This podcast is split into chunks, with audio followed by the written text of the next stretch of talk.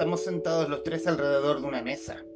Las paredes son blancas, no hay ningún adorno, tampoco muebles que decoren la habitación.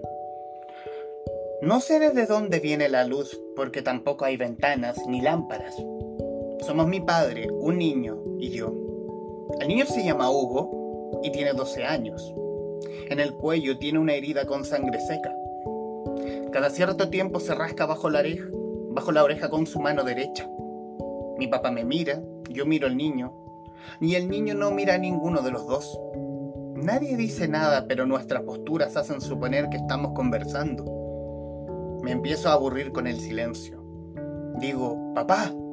Y los dos mueven la cabeza hacia mí. ¿Qué? Dice el niño. Tú no eres mi papá. Le contesto. Sí, lo soy. Dice. Y se larga a reír. Mi papá trata de decir algo, pero no le salen las palabras.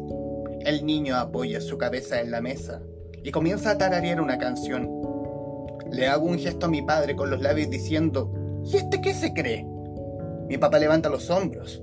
El niño nota el gesto porque deja de cantar. En forma rápida se reincorpora y me pregunta si tengo hambre. No, le digo. Yo sí, dice él. Mi papá parece adormecido con la escena. Se levanta y comienza a caminar alrededor de la mesa. ¿Qué pasa, Hugo? pregunta el niño. No pasa nada, Hugo, le responde mi viejo. Aquí todos se llaman Hugo, digo. Sí, pero mi nombre es sin H, dice el niño.